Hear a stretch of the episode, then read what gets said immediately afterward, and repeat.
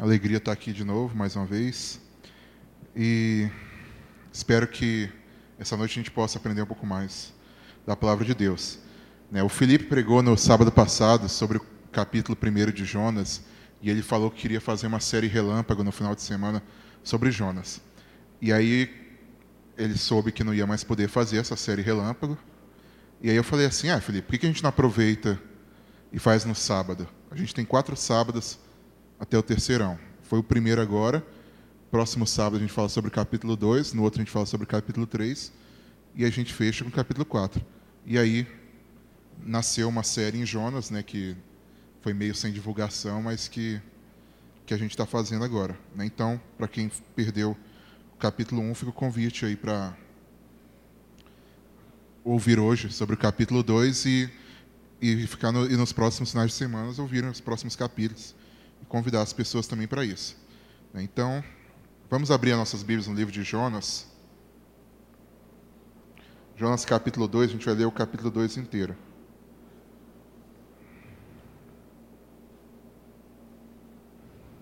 Jonas 2.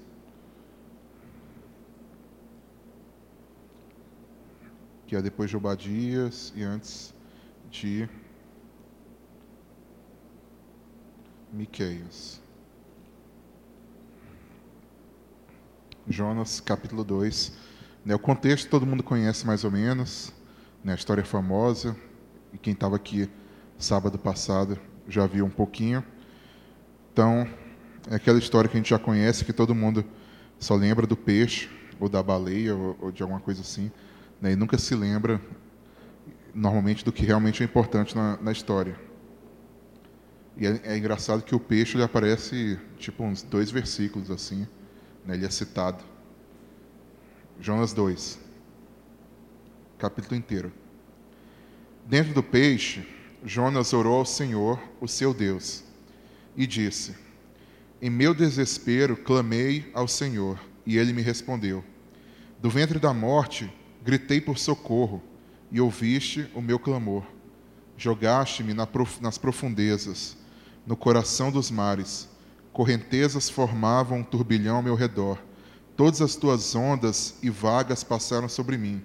Eu disse: Fui expulso da tua presença. Contudo, olharei de novo para o teu santo templo. As águas agitadas me envolveram, o abismo me cercou. As, águas, as algas marinhas se enrolaram em minha cabeça. Afundei até chegar aos fundamentos dos montes. A terra embaixo cujas trancas me aprisionaram para sempre. Mas tu trouxeste a minha vida de volta da sepultura, ó Senhor meu Deus. Quando a minha vida já se apagava, eu me lembrei de ti, Senhor, e a minha oração subiu a ti, ao teu santo templo. Aqueles que acreditam em ídolos inúteis desprezam a misericórdia, mas eu, com cântico de gratidão, oferecerei sacrifício a ti. O que eu prometi, cumprirei totalmente. A salvação vem do Senhor. E o Senhor deu ordens ao peixe, e ele vomitou Jonas em terra firme. Vamos orar antes de começar a palavra. Deus, que nós queremos agora, Pai, é ouvir da tua palavra, Senhor, é ouvir do teu espírito, Pai, é ouvir um pouco mais de ti, Senhor. Nós não queremos ouvir sobre opiniões aqui minhas, Senhor, sobre a opinião da igreja, sobre posicionamento da igreja, mas queremos ouvir a tua palavra, Senhor. Queremos ouvir a palavra que vem dos céus, não a palavra que vem de homens, a palavra que não é eterna, a palavra que não dura, a palavra que não é eficaz. Nós queremos ouvir a palavra que tem poder, a palavra que não volta vazia, Pai. E eu te peço humildemente que o Senhor me use nessa tarefa, Pai. Não que eu mereça, Senhor, mas porque o Senhor tem o poder para isso, Senhor. É em nome de Jesus que eu oro e peço. Amém. Então, como eu disse, um livro que a gente já conhece. Aqui no chão, não vou. Tenho medo desse negócio derramar aqui. É um livro que a gente já conhece, o livro de Jonas, e a gente vai estar falando esse mês sobre ele. E aí Jonas, aquele cara que fugiu, tentou fugir da presença de Deus, e aí no meio do caminho ele se encontra numa situação difícil. Ele se encontra dentro da barriga de um peixe, dentro do ventre de um peixe. Ele se encontra naquele lugar. E aí ele esse texto aqui é, é, praticamente um salmo, né? Ele é um, é um salmo no meio do livro de profetas, mas é como se fosse um salmo mesmo. Se você for olhar a temática dele, a métrica dele, a forma como ele é escrito aqui, ele é um cântico para Deus, é uma oração para que Deus livre, né? um, um salmo de livramento. E é sobre esse texto que a gente vai falar um pouquinho hoje. E antes da gente entrar nele, né, uma coisa que eu sempre gostei no livro de Jonas, né, uma coisa que sempre me chamou a atenção em Jonas, e eu acho que eu até já falei isso da última vez, provavelmente o Felipe também já falou isso, é que ele é um livro bem diferente de todos os outros livros de profetas. Né, e ele é bem diferente também de todo, quase todo mundo que é chamado por Deus. Né, porque ele não, não fica muito tempo é, na missão do profeta. O livro ele se passa muito mais falando sobre o que, que o profeta fez antes de entrar na missão dele. O livro ele se preocupa muito mais em contar a história do profeta do que com a mensagem do profeta propriamente dita, a pregação que ele fez lá no povo. Em todos os outros livros de profeta que você for ler, você vai ver que o que está registrado mais ali é a pregação do cara, é o que o cara falou para o pessoal e aí aquilo ali foi escrito. Né? Jonas não. Jonas, a pregação que a gente tem dele lá é uma frase. Né? E talvez tenha sido só aquilo a pregação dele. Enquanto isso, a gente tem todo um contexto, a gente tem toda uma história sobre ele. Né? E Jonas é interessante também porque ele é um livro. É, como é que eu vou dizer? Não é um livro engraçado de você ficar dando gargalhada. Mas ele é um livro que tem muito humor. Assim, é um livro que tem muitas ironias. Ele, ele esconde. Deus faz umas. Faz uma, o autor, né? Deus faz umas tiradas assim né, coloca Jonas em situações que, que são engraçadas mesmo. Né, e, e, por isso alguns estudiosos até pensam assim que Jonas, o livro não aconteceu de verdade. Por quê? Porque é uma coisa muito estranha para se acontecer com alguém. É quase como se fosse uma comédia que está acontecendo na vida daquele cara. Né, e aí alguns, alguns estudiosos ficam questionando isso. Mas a gente não questiona normalmente porque a Bíblia não fala, a Bíblia não deixa passar essa ideia de que é uma história que não aconteceu. Então a gente prefere ficar do lado da Bíblia, né? onde a Bíblia se cala, a gente se cala também. Então Jonas é um livro engraçado, ele é um livro irônico. E a gente vê nesse capítulo é, que ironia em que Jonas se encontra. Jonas, ele começa a sua história tentando fugir da presença de Deus. Talvez ele pense assim: ah, eu vou me mudar, vou para outra cidade, porque lá nessa cidade Deus não pode ver o que eu estou fazendo, ou talvez Deus não pode, Deus não age naquele lugar como ele age aqui em Israel. Né? Às vezes Jonas tinha uma, alguns israelitas eles tinham uma noção errada de Deus.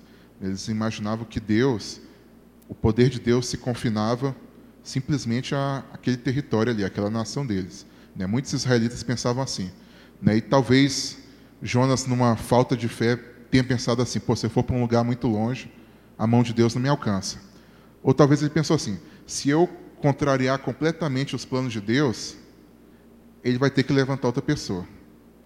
Né? Se eu fizer uma coisa bem, bem diferente do que Deus está querendo, aí ele vai ter que levantar outra, porque eu vou atrapalhar tanto o que Deus está querendo que ele não vai conseguir mudar isso. Né? A gente não sabe que, que se passava realmente na cabeça de Jonas.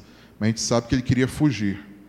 Ele queria estar longe da presença de Deus. Ele queria se encontrar em um lugar onde Deus não encontrasse ele e onde ninguém pudesse encontrar ele.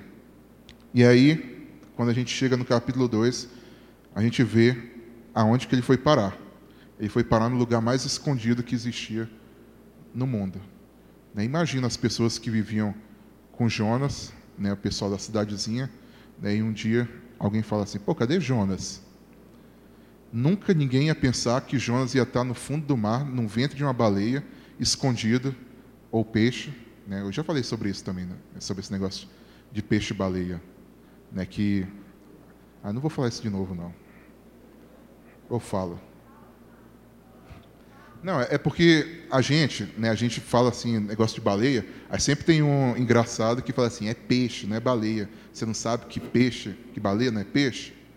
Né? E aí eu lembro para vocês que quando o livro foi escrito, eles não utilizavam a classificação de animais como a gente usa desde o século XIX, desde o século XVIII. Né? Então, o judeu provavelmente classificava o ser que vive na água como peixe. Não é problema se, se esse peixe mama, não é problema se esse peixe é, nasce de outra forma, ele vivia na água era peixe. É do mesmo jeito como quem voa é ave. Né? Então, por isso que no, lá na lei você vai encontrar é, Moisés falando que morcego é ave. Né? Aí o, vem o, o, espertinho, o ateu, né, e fala assim, viu, aí a Bíblia está cheia de erros. Não está cheia de erros. Quem escreveu a Bíblia não vivia no século XIX com a classificação biológica que a gente tem hoje. Né? Isso é uma convenção científica recente. Então, na Bíblia, morcego é ave, baleia é peixe. Né? Então, se Jonas provavelmente foi engolido por um, por um, A Bíblia fala que é um peixe. Pode ter sido uma baleia também.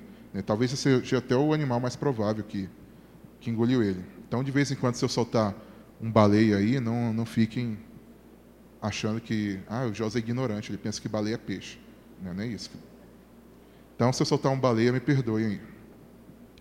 Então, voltando. Jonas está no lugar mais escondido da face da terra. Jonas está no lugar onde ninguém nunca vai encontrar ele. Ele tentou fugir da presença de Deus, ele tentou ir para o lugar, ele tentou se esconder, e aí o que Deus faz com ele? Deus coloca ele no lugar mais escondido que existe em todos os lugares. Né? Quem que vai pensar, quem tá, não vê um amigo há uma semana e fala assim, poxa, tem tempo que eu não vejo o, o Joãozinho, onde que ele está? Aí o cara fala assim, ah, deve estar tá no ventre de uma baleia, no ventre de um peixe. Né? Às vezes acontece isso. Você cai no mar e é engolido por uma baleia, você fica lá escondido. Né? Ninguém nunca ia pensar isso, ninguém nunca ia encontrar Jonas. E ele sabia disso. Ninguém nunca ia encontrar ele. Ninguém nunca ia saber onde ele estava. E aí ele se vê naquela situação e ele fala assim: agora só me resta ou ficar aqui sozinho ou então apelar para o único que pode me ouvir. Né? Então, a primeira lição que Jonas me passa é essa: né? que tentar se esconder de Deus é completamente inútil. Porque você sabe, ele tentou se esconder. Aí, quando ele viu que não tinha ninguém para recorrer, ele falou assim: ah, agora vou ter que recorrer para a pessoa de quem que eu estou me escondendo. E aí ele teve que recorrer. Mesmo tentando fugir, ele sabia que era impossível fugir da presença de Deus. Mesmo tentando se distanciar de Deus, ele sabia que Deus estava o tempo todo olhando por ele e sabendo onde é que ele estava. Deus não ia perder ele numa multidão. Deus não ia é, não ter essa informação. E ele sabia disso.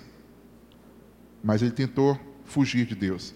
E a gente muitas vezes faz isso. Nós agimos como pessoas que tentam se esconder de Deus, que tentam fugir de Deus. Né? A gente sabe que não tem como se esconder de Deus, mas a gente finge que Deus não está olhando para a gente. Né? A gente é como se fosse um ateu, só que um ateu, não um ateu que, como a gente conhece hoje, né? mas um ateu praticante. Né? A gente confessa que acredita em Deus, mas a gente vive como se fosse alguém que não está na presença de Deus. Esses dias a gente estava conversando no, no em casa e aí eu estava falando, né? Poxa, eu fico pensando, Deus pensou na gente desde cedo, não sei o que e tal. Antes da gente nascer, Deus pensava na gente. Isso é tão maravilhoso, acho tão estranho isso. E aí o Marcos foi e soltou uma que, que me deixou pensando um tempão. Ele falou assim: o que eu acho estranho é que Deus esteja pensando em mim agora. Aí eu fiquei assim, caramba. E aí eu fiquei a semana inteira pensando nisso. Eu falei, caramba, Deus está pensando em mim agora. Eu penso em Deus, Deus está pensando em mim. Eu paro de pensar em Deus e Deus ainda está preocupado comigo. E mais do que isso, está preocupado com um monte de gente. E esse é o nosso Deus. Só que a gente às vezes age, a gente vive como se essa informação não fosse verdade, como se fosse uma é uma sei lá, uma mentira, é como se fosse é como se, se fosse uma coisa separada da realidade. Né? Você sabe que é verdade, mas talvez não seja verdade mesmo. Não é tão real quanto a notícia que você vê no jornal. Né? A gente às vezes age assim. Né? Os fatos que a gente vê, isso acontece de verdade. Agora, os fatos que a gente lê na Bíblia, as coisas que a gente aprende na igreja, são verdades, mas são verdades que de vez em quando parece que não são verdades. É uma coisa meio, meio doida. A gente vive numa coisa meio neurótica. A gente sabe que uma coisa é verdade, mas age como se isso não fosse verdade. A gente sabe que Deus está olhando para a gente, está se preocupando com a gente, está cuidando da gente, mas a gente vive como se Ele não tivesse fazendo isso. A gente vive tentando se esconder de Deus, sabendo que não tem como se esconder de Deus. É uma coisa meio esquizofrênica mesmo. É a forma como os crentes vivem muitas vezes aqui. Jonas tentou se esconder. E o que aconteceu com ele foi que Deus escondeu ele de todo mundo. Deus colocou ele numa situação em que ele não tinha para quem recorrer mais, em que ele não tinha para onde ir, em que ele não tinha o que fazer, a não ser olhar para Deus, a não ser se lembrar que Deus colocou ele lá e somente Deus poderia tirar ele de lá. Jonas também me fala muito sobre o desespero. Ele começa a oração dele falando: Em meu desespero clamei ao Senhor, e ele me respondeu. Pessoal que estuda Jonas, que se dedica a, essa questão de estilo, né? Como eu falei, é um livro que guarda muitas é, ironias, assim, que guarda muitos detalhezinhos que são é, que a gente às vezes não pega, às vezes porque a nossa tradução é em português, né? E a gente não pega. Então, os estudiosos eles falam que Jonas ele vive durante o livro dele uma caminhada rumo ao fundo do poço. Quanto mais ele tenta se separar de Deus, mais ele caminha para um abismo, mais ele afunda. Então, os autores falam que quando a gente começa a ler o livro de Jonas, acompanha comigo lá, Jonas capítulo 1.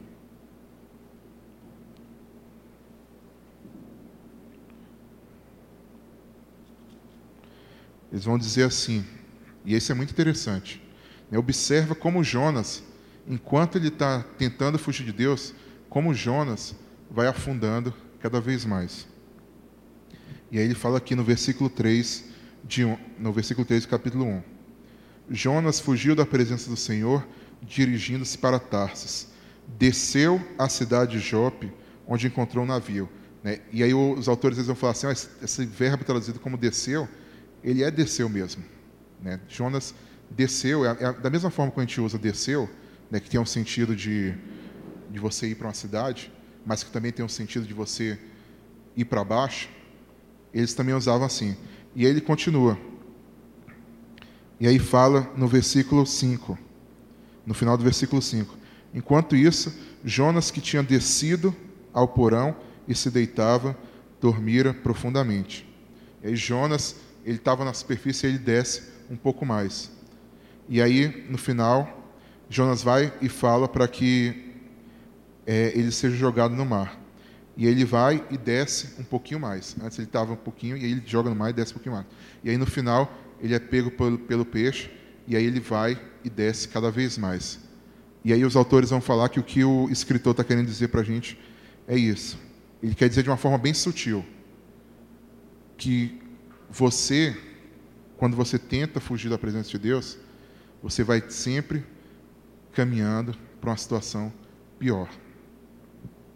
Jonas, ele não começou falando, ah, eu vou para um lugar bem escondido e vou e não vou ser achado. Ele foi para uma cidade só. Mas Deus colocou ele numa situação muito pior do que ele queria estar. Deus colocou ele numa posição lá embaixo. Não apenas Deus colocou ele, ele mesmo se levou a isso.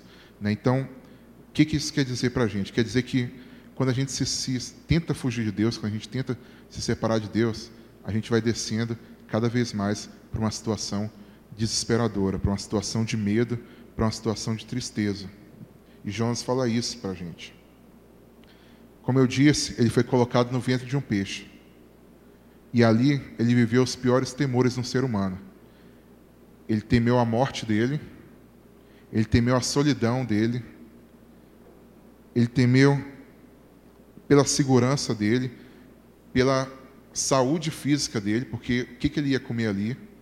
Jonas, ele estava numa situação calamitosa. Ele não sabia, ele não tinha o que fazer. Né? Não é simplesmente ele não podia fazer nada, ele, ele não tinha o que fazer ali.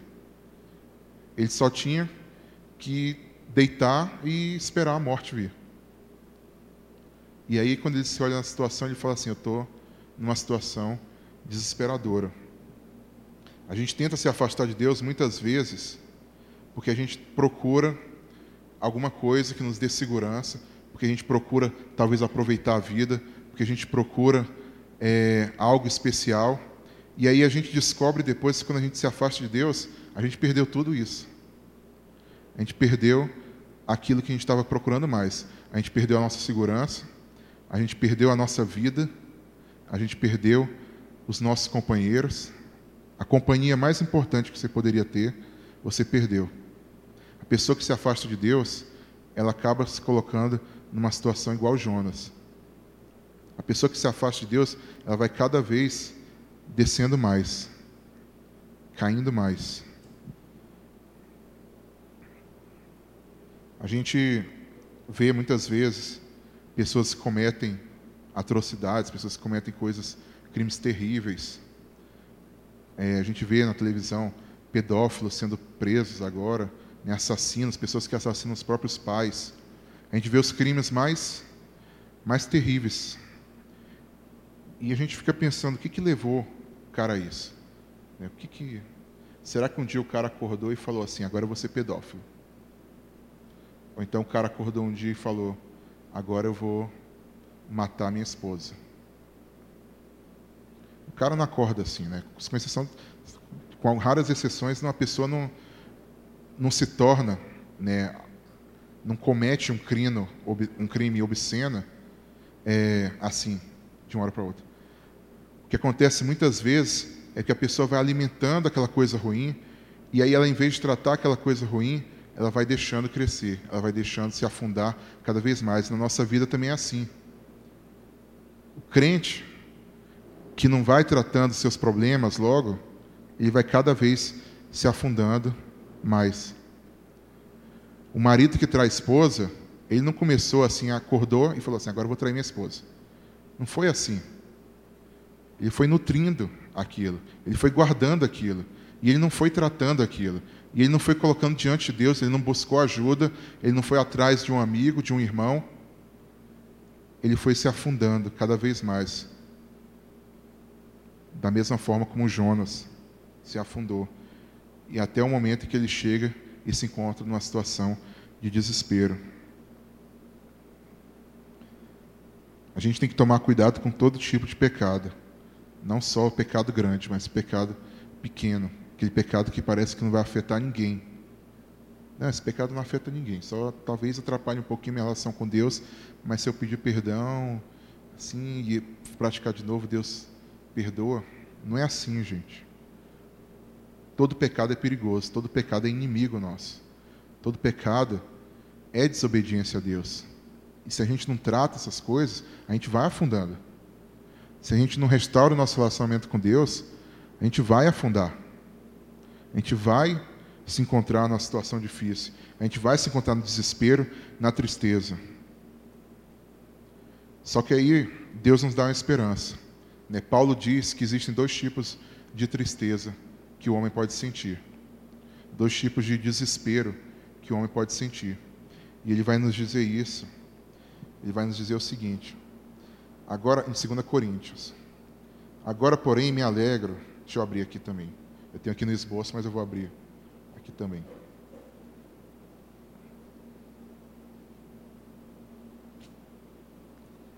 Segunda Coríntios 5, se não me engano.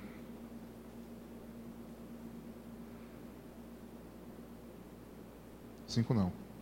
Sete. Segunda Coríntios 7, versículo 9.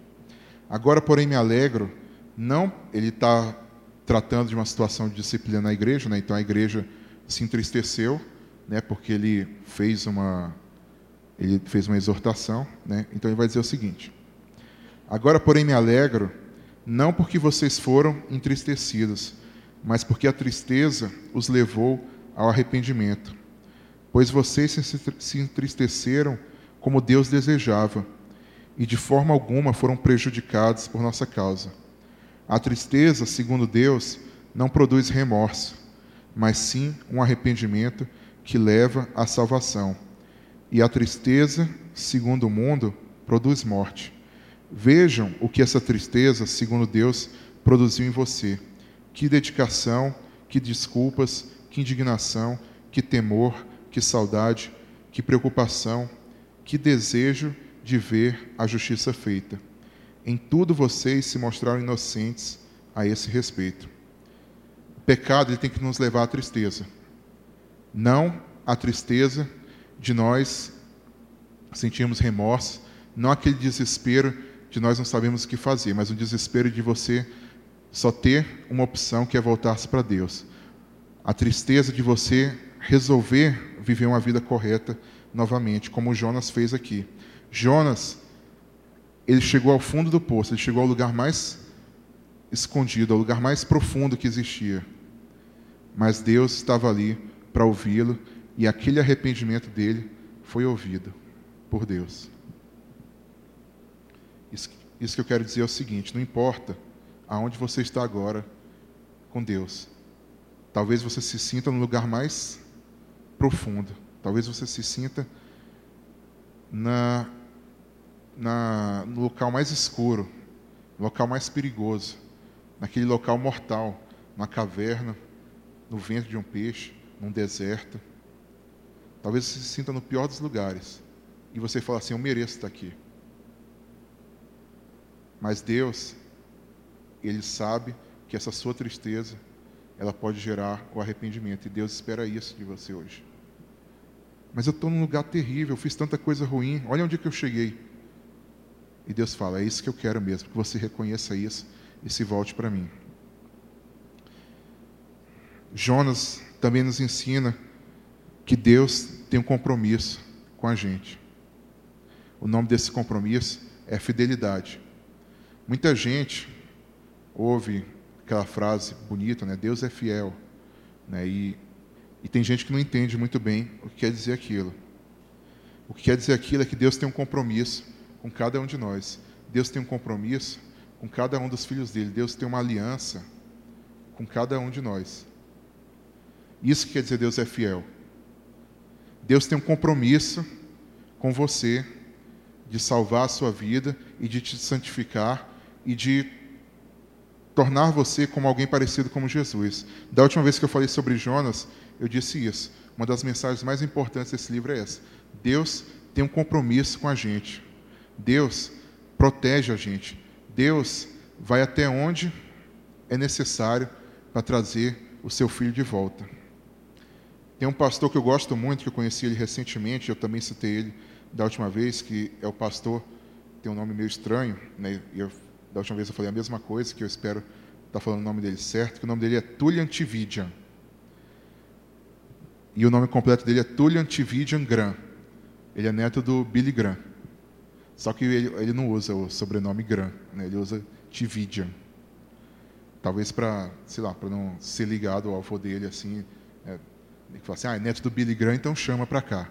Né? Então acho que ele escolheu esse nome.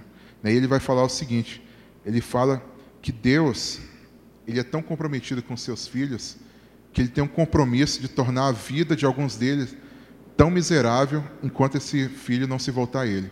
Ele fala assim: Deus tem um compromisso com a sua vida de tornar a sua vida infeliz enquanto você não retornar para ele. E quando eu ouvi isso a primeira vez, eu fiquei meio assim. Eu falei: será que é assim mesmo? Será que Deus tem esse compromisso mesmo? Porque a gente vê tanta gente que se desvia e parece tão feliz, a gente vê tanta gente que não tem nada com Deus e parece tão próspero. Mas a gente tem que entender que não é esse tipo de prosperidade, não é esse tipo de alegria. É a alegria que vem de Deus, a alegria verdadeira. Deus, Ele tem um compromisso com as nossas vidas. Ele nos chama com amor, Ele coloca pessoas na nossa vida para nos ajudar, ele coloca uma igreja, ele coloca a palavra dele, ele coloca várias, é, vários instrumentos, várias pessoas, várias situações na nossa vida que nos levam a crescer. Mas ele também muitas vezes ele coloca várias coisas ruins para que nós também podemos, possamos crescer. E é por isso que o pastor Tullian fala isso. Deus tem um compromisso de tornar a vida de um cristão até infeliz, se for necessário, se esse cristão não se voltar para Ele. E talvez você esteja vivendo isso hoje. Talvez você olhe para a sua vida e pense assim: minha vida parece que perdeu sentido, minha vida parece que perdeu o propósito. E muito provavelmente, e eu creio isso realmente, isso também é a fidelidade de Deus na sua vida. A fidelidade de Deus não consiste simplesmente em promessas de coisas boas, mas a fidelidade de Deus também consiste em promessas de disciplina, em promessas de cuidado, em promessas de um cajado e de uma vara que serve para mostrar o caminho para as ovelhas, mas que também serve, às vezes, para dar um tapinha naquela ovelha, para ela ficar esperta e seguir o caminho certo. E Jonas nos mostra isso. Jonas passaria a vida fugindo de Deus, se precisasse. Mas Deus tinha um compromisso também de passar a vida inteira indo atrás dele e cuidando dele. Deus é fiel nos seus compromissos.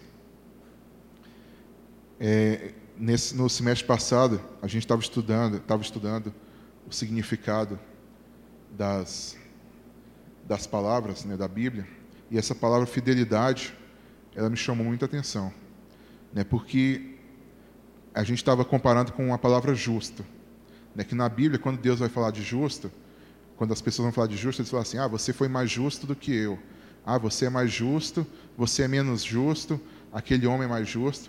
Só que quando ela vai falar de fiel, não tem isso. Não existe mais fiel ou menos fiel. Nem imagina você fala para seu namorado, para sua esposa, ai meu amor, você é fiel. Fala assim, ah, eu não sou tão fiel quanto você, mas eu sou mais fiel do que muito homem que tem aí. Fidelidade é um atributo de Deus que é absoluto. Todos os atributos de Deus são absolutos, mas fidelidade é uma coisa que não tem como. Ou é ou não é. E Deus, Ele é fiel. Isso quer dizer o quê? Que Deus vai fazer de tudo o que Ele prometeu. Deus vai fazer o que for possível e o impossível por aqueles que têm uma aliança com Ele. E o livro de Jonas me ensina isso. O livro de Jonas coloca Deus controlando a criação inteira o mundo inteiro para fazer Jonas chegar naquela cidade. O livro de Jonas ensina que Deus tem um compromisso com aquele profeta, tem um compromisso com aquela cidade, e ele não vai arredar o pé daquilo, ele não vai mudar de ideia daquilo. Ele vai fazer Jonas chegar naquela cidade e pregar aquilo que ele tem que pregar. E aí Deus controla os mares, e Deus leva Jonas a uma situação em que ele está no ventre de um peixe, e Deus coloca Jonas lá, e talvez miraculosamente Deus sobre, Jonas sobrevive lá até que ele se arrependesse. E aí Deus também fala assim: agora, peixe, você vai e vomita Jonas. E por todo o livro de Jonas, você vai ver que Deus está o tempo todo controlando a sua criação e controlando a sua realidade, para que Jonas se torne aquele que Deus quer que ele se torne. Romanos 8 vai nos dizer que todas as coisas concorrem para o bem daqueles que amam a Deus. O livro de Jonas é esse versículo expandido. Esse versículo não está dizendo que todas as coisas boas acontecem para os que amam a Deus. Ele não está dizendo que todas as coisas boas concorrem para o bem dos que amam a Deus. Ele não está dizendo que todas as coisas são boas para todo mundo. Ele está dizendo que todas as coisas que acontecem, ruins, boas, humanas, da natureza, espirituais, seja lá o que for, todo tipo de coisa acontece para o bem das pessoas que têm uma aliança com Deus. O nome disso é fidelidade. Se Deus fizesse, se Deus permitisse que uma coisa não concorresse para o bem dos que amam a Ele, Deus estaria se tornando infiel. Deus deixaria de ser Deus. E Ele não faz isso porque Ele é obrigado, simplesmente, mas Ele faz isso porque Ele ama o seu povo. Ele ama os seus filhos. O livro de Jonas nos mostra que Deus pode controlar o universo, pode controlar tudo o que for, para que aquela pessoa, aquela pessoa com quem ele tem uma aliança, volte-se para ele. O cara pode estar na rebeldia que for, pode ter feito o que for, pode estar aonde estiver. Deus busca as suas ovelhas. Talvez você se sinta assim hoje. Talvez você pense assim: poxa, mas eu estou tão distante de Deus. Poxa, mas eu tenho tanta coisa que eu não estou fazendo direito. Tem tanta coisa que não está certa na minha vida. Tem tanto lugar para onde eu estou indo. Tem tanta coisa que eu estou fazendo aqui. Isso eu estou falando para a gente que está aqui hoje. Eu não estou falando para. É, não estou falando para pessoas não crentes, estou falando para crentes. Estou falando para a gente que está trabalhando na igreja. Talvez você se sinta assim. Tem gente que se sente assim, trabalhando na igreja. Mas Deus, Ele é fiel. Deus, Ele se preocupa com você. Deus, exato, nesse exato momento, Ele está pensando em você. E Ele está falando: vamos voltar, vamos recomeçar. Sai desse ventre, sai dessa caverna, sai dessa escuridão. Vamos viver uma vida de verdade de novo. Vamos fazer aquilo para que você foi colocado aqui. Ele está esperando que a sua tristeza, que o seu arrependimento te traga de volta a Ele. E é sobre isso que eu queria orar hoje com vocês. Agradecendo a fidelidade de Deus e pedindo. Esse é um pedido que às vezes é, é difícil a gente fazer, porque a gente tem medo do que isso pode provocar. Né? Você pedir, Deus, seja fiel na minha vida, mas seja fiel com toda aquela fidelidade que o Senhor fala com tudo aquilo que o Senhor propõe, com tudo aquilo que o Senhor diz que fará com o seu filho. Trazer santidade a ele, transformar ele cada vez mais semelhante a Jesus, corrigir ele se for necessário, tirar algumas coisas se for, se for necessário. A gente tem medo de fazer esse pedido. Porque a gente vai ter que se livrar de alguma coisa que a gente não quer. A gente vai ter que mudar alguma coisa que a gente não quer mudar. Deus vai colocar a gente numa situação em que a gente vai, talvez até, passar por uma situação constrangedora, para se livrar disso. Por quê? Porque a gente pediu para Ele ser fiel na nossa vida. A gente pediu para Ele cumprir a palavra que Ele disse que iria cumprir. E tem outra. Né? Se você não fizer isso hoje, Deus vai continuar trazendo alguém, trazendo a palavra dele, para falar: olha, você tem que, talvez você tenha que mudar essa sua atitude, talvez você tenha que mudar isso. Por quê? Porque as pessoas são chatas? Porque as pessoas gostam de julgar? Porque as pessoas gostam de encher o seu saco? Não, porque Deus coloca pessoas para cumprir a fidelidade dele na sua vida. Muitas vezes quem você menos espera é o instrumento de Deus de falar assim: agora eu vou ajeitar a vida desse cara. Agora esse cara vai ser semelhante a Jesus. Agora esse cara vai viver para mim, agora esse cara vai cumprir aquilo que eu quero. O instrumento na vida de Jonas, os instrumentos na vida de Jonas, foram um bando de marinheiro idólatras, bando de marinheiro que não conhecia Jesus direito, que não conhecia Yahvé direito, que não era, ainda não tinha revelação de Jesus. O instrumento que Deus usou foi uma tempestade. O instrumento que Deus usou foi um peixe, que ninguém sabe de onde veio e para onde foi depois né, que virou o personagem principal do livro, mas que foi um simples instrumento de Deus. Isso é o que Deus usa. E Deus vai ficar colocando essas pessoas na sua vida. Deus vai ficar colocando essas situações na sua vida. Porque Deus tem um compromisso com você. Deus é fiel com você. Deus é fiel à sua vida. E a gente vai orar hoje por isso. Para que Deus mantenha a fidelidade. Para que Deus mude a nossa vida para que Deus nos coloque na posição que Ele quer, para que Ele apare aquelas coisas que ainda não foram aparadas. É isso que a gente vai orar hoje. Então eu queria pedir para você abaixar a sua cabeça. Quem sentiu o desejo de se ajoelhar e colocar a sua vida diante de Deus. Se você se sente fugindo da presença de Deus, se você se sente já no mais profundo, no mais no maior dos abismos, no local mais escuro, no local onde ninguém te ouve. Coloque isso diante de Deus. E mais importante, peça para Deus cumprir o propósito que Ele tem na sua vida. Peça para Deus agir com fidelidade na sua vida. Ele já vai estar fazendo isso, mas peça isso você. Busque isso. Fala, Senhor, eu quero sentir mais a tua fidelidade. Senhor, eu quero perceber a tua fidelidade. Senhor, eu quero que o Senhor cumpra o compromisso que o Senhor tem comigo. Eu quero que o Senhor coloque toda a tua aliança em ação na minha vida. Eu quero que o Senhor cumpra aquilo que está escrito em Romanos. Todas as coisas cooperam para o bem daqueles que são chamados segundo o teu propósito. Que propósito é esse? Que eles sejam conforme Jesus Cristo, que eles sejam semelhantes a Jesus. É isso, é pedir. Isso é falar Deus é fiel. Deus é fiel significa isso. Ore por isso. Peça pela fidelidade de Deus.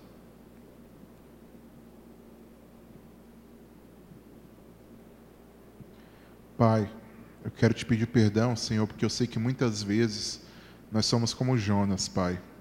E muitas vezes nós somos piores do que Jonas, Senhor. Nós simplesmente fingimos que o Senhor não falou conosco. Nós simplesmente fingimos que o Senhor não está nos vendo, que o Senhor não está cuidando de nós. Nós agimos como se o Senhor não existisse, Pai. E nós queremos te pedir perdão por isso, Senhor. Pai, eu quero te pedir, Senhor, que o Senhor realmente transforme a nossa vida, Senhor, custe o que custar, Senhor. Seja feito o sacrifício que for necessário, Pai. Seja feita a transformação que for necessária, seja retirado de nós aquilo que for necessário, Pai. Mas nós te colocamos agora, Senhor, diante de Ti, Pai, o desejo de que o Senhor cumpra em nós aquilo que o Senhor prometeu, Pai. Aquilo de mais importante que o Senhor prometeu, Pai. Muitas vezes nós pedimos pelas Tuas promessas, Senhor, somente aquelas que nos agradam, Senhor, ou somente aquelas que parecem ser boas, Pai. Mas nós nos esquecemos das promessas, Senhor, que Tu coloca diante de nós, Senhor, que são a promessa de disciplina, Pai, que é a promessa de ensinamento, Senhor, que é a promessa de correção, porque elas são necessárias para nós, Senhor, para que nós nos tornemos semelhantes a Jesus, Pai. Deus, nós gostamos tanto de dizer que o Senhor é fiel, nós gostamos tanto de cantar que Tu és fiel, nós gostamos tanto de dizer que o Senhor é o Deus de aliança, mas nós nunca nos lembramos, Pai, do compromisso principal da tua aliança, Pai, que é nos tornar semelhantes ao teu filho, Senhor, que é fazer de nós o teu povo, a tua nação santa, Pai. Deus, que quando nós estivermos clamando a Ti, Senhor, falamos, falando da Tua fidelidade, nós tenhamos isso em mente, Senhor. Deus, que essa tua fidelidade também, Pai, nos faça lembrar que o Senhor nos perdoa, Senhor, que o Senhor nos guarda, Pai, mesmo quando nós estamos nos lugares mais escuros, Senhor, nos lugares mais terríveis, Pai, nas maiores aflições, nós sabemos que somente Tu estás conosco, Pai. Nós te agradecemos por isso, Pai. Nós te pedimos que isso nunca saia dos nossos corações, Pai. Nós te pedimos que isso nos dê ousadia, Senhor, nos dê coragem de pedir que o Senhor perdoe as nossas falhas, Pai. Nos dê coragem, Pai, de pedir que o Senhor nos retire dos lugares sombrios, dos lugares profundos, Senhor, dos lugares que não te agradam, Deus. Não, Pai, nós te pedimos simplesmente isso, Pai, que o Senhor continue a ser fiel a nós. É em nome de Jesus que eu oro e te agradeço. Amém.